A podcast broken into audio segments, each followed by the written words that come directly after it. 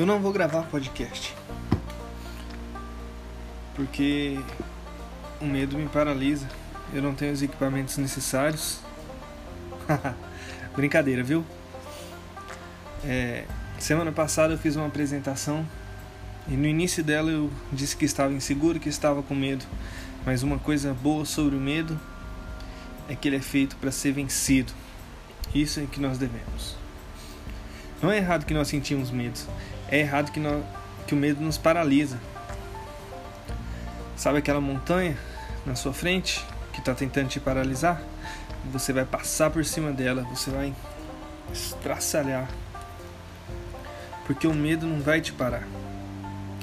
Jesus mudou a ótica de um medroso falando: seja